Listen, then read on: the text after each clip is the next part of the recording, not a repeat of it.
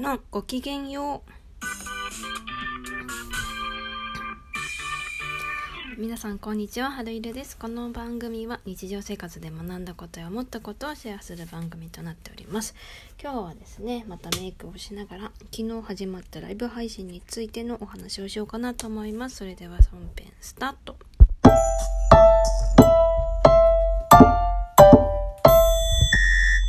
はいということで始まりました、えーと、昨日ですねライブ配信を、えー、ラジオトークの中でねライブ配信機能っていうのが実装されまして、まあ、それをねちょっと踏まえて私もやってみようってことでライブ配信させていただきました。この絵を聞いてくださってる方でもし聞いてくれてた方がいたらありがとうございます。そんなにね唐突にやり始めたからねみんなリスナーの方がいたとは到底思えませんが。もし間に合ってくださった方がいたら嬉しいなと思ってここでねちょっとご報告をさせていただこうかなと思いますがえーとですねまあ、急にやったわけですけれどもやっぱりライブ配信機能がついたということでね、まあ、ラジオ配信ラジオトーク社の方たちがね結構聞いていたようでで私のラジオにねあの社長さんの香織社長があの来てくださってでなぜかそのふらっとね井上社長が遊びに来てくださったんですよ。でまあ存じ上げてるじゃないですかこちらとしてはね。だからあの「こんにちは」っていう感じで言ってでなんか雑談バラベラベラね。もうフラットと違ってフラットいなくなるもんだと思っててだからまあベラベラと喋ってたらねなんか結構ずっと言ってくださったみたいででなぜか私の恋愛相談に乗ってもらうみたいな。なんかそんなラジオになってました。びっくりしましたね。あのまあ、1ヶ月前に振られちゃってみたいな話をしたらね「春江さんは納得されてるんですか?」って聞いてくださってその後ね私の回答にチョコレートをくださいまして ギフトをねチョコのギフトをくださいましたよ。本当に優しいな。優しい限りですよね。優しくて面白いですよね社長さんね。ね。やっぱりああいうオーラのある人はね何かをやり遂げる才能を持っているんだなっていうふうにちょっとこうね喋りました。思いましたね。はい。ということでまあライブ配信についてのお話がしたいんですけどやっぱりねこうやってラジオをこう音声の収録型のラジオをしているのと目の前でその時間を共有するライブ配信っていうのはまあ同じようで違うしでも同じようで同じ。なんかねそんな風に思いましたね。だから住み分けっていうのがね大切だなって思っていてまあやっぱりこうやって収録している環境の時のは自分が喋りたいことをしゃべる。から何て言うかな。今日なんかは特にね、まあ、テーマなんか設けてないですけどやっぱりちゃんと、まあ、こんな風なことを話しますよとかあこんな風な話をしようみたいなねそういうちょっとしたテーマが必要なのかなっていう風に思うんですけど。ライブ配信の時は逆にみんなが聞きたい質問に答えるっていうのがやっぱりコミュニケーションとしてあの大切なのかなっていうふうに思いましたね。なので、まあ、ラジオ配信収録の場合だったら自分が喋りたいことでライブ配信の時は相手が聞きたいことなんかをこう話すとこう住み分けができていいんじゃないかなっていうふうに思いますね。ただそのライブ配信している時間にその私に聞きたい質問がある人がいるかどうかっていう問題がねまあ生じるわけですよ。コメントなければライブ配信なんて死ぬんだも同然なのになんかなんていうかなそのそこに相手がいないとこの収録と変わらないしコメント機能を何もなってないとやっぱりねこちらとしてはだったらない方がいいってなっちゃうから、うん、そういうね怖さっていうのが多分ラジオ配ライブ配信の方にはあるんじゃないかなって思うんですよね。やっぱりコメントがないとどうしようとかコメントが来なかったからなんかライライブ配信が盛り上がんなかったとかなんかそういう風になっちゃうのは良くないなと思うので、まあ、そうならない準備っていうものがライブ配信には必要なのかなと思いますね。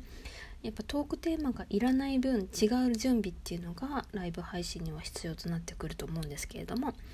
まず1つ目はやっぱりちゃんと日時は決めなきゃいけないかなって思いますね。あの私も唐突にてその場にあの、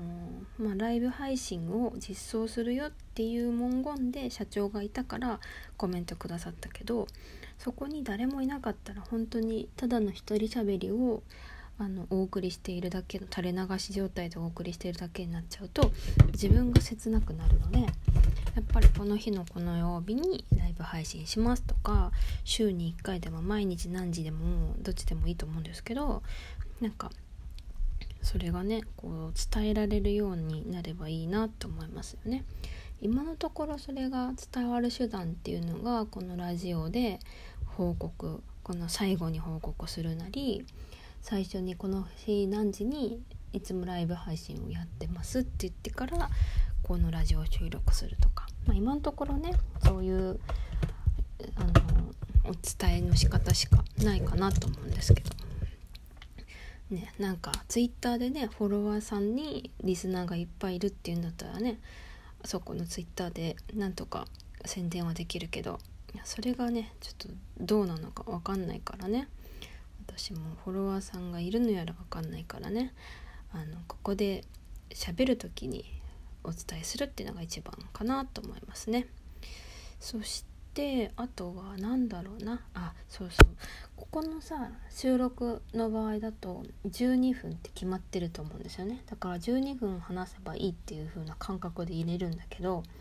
ライブ配信はなんだかんだ盛り上がりに応じて10分だったり20分だったり30分だったりって言ってねどんどんこのコメントが盛り上がるにつれて自分も盛り上がってきちゃうからそうなってくると喉乾く？なんかヒートアップして喋っちゃうからすごく喉が渇いちゃって。で私そんなつもりでライブ配信をしたわけじゃなくてなんかただやってみようっていう感じで押しただけのライブ配信だったから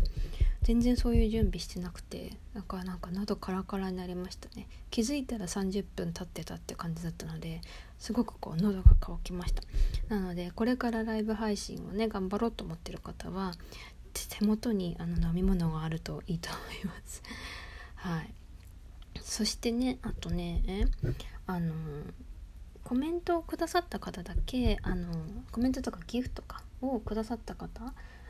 何かこう、うん、やってくれた方だけ名前が出るようなシステムになってるんですね。ツイキャスみたいな感じかな。だからあの何かこうコメントをくれたってことは何かこう私にあのアピールをしてくれたっていう風に思ってあの名前をねあのメモしとくとかいいと思います。なんかその人が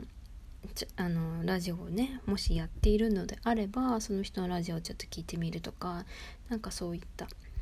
コミュニケーションが取れるのと思うのでなんかうん、忘れちゃうんですよね。こうライブ配信してるとさ「何々さん」ってその場ではメモったりメモしなくても名前読んだりとかしてもなんか終わった後何さんだったかなって絶対になるのでだからちゃんとこう来てくれた人とかをメモっておくとその人がもしまた次来てくれた時に「あまた来てくれてありがとうございます」って言えたりするのでなんかねきっとメモとかしとくといいんじゃないかなと思います。はい、なので私が思ったそのライブ配信に必要な準備としては1番が日時を決めることそして2番がえっ、ー、となんだお水を用意しとくこと そして3つ目がメモを用意しとくことそれが一番ね必要なことなんじゃないかなと思います。ライブ配信もねなんかまた新規層が増えたりとかしそうですよね。いっぱい一番トップページに出てくるのでなんかこう自分のことを知ってもらうきっかけになりそうだなと思うので今後もね続けていきたいなと思うんですけれども元線私は2つラジオ番組があるのでそれとねどうこう時間を組み分けるかはすごく気になるところですよね。今のところラジオトークは朝撮ってるんだけどあっちは夜撮っててでもライブ配信したら今度はどうしたらいいんだろうっていう風に最近それが今の悩みなんですけど どうやって時間を使おうかなっていう風に実は思ってます。なんかいい案内かなっていうふうに思ってます。はい。ということでなんかいい感じにあの終わりそうなのでここで終わろうかな。まだメイクは続いておりますがここで締め一旦締めようかなと思います。では本日も最後まで聞いてくださった皆様ありがとうございます。この番組では皆様からの相談質問を募集しております。えー、レターレターじゃないな。お便りあのどんどんお待ちしております。ではまた次回の放送でお待ちしております。ごきげんよう。ハリルでした。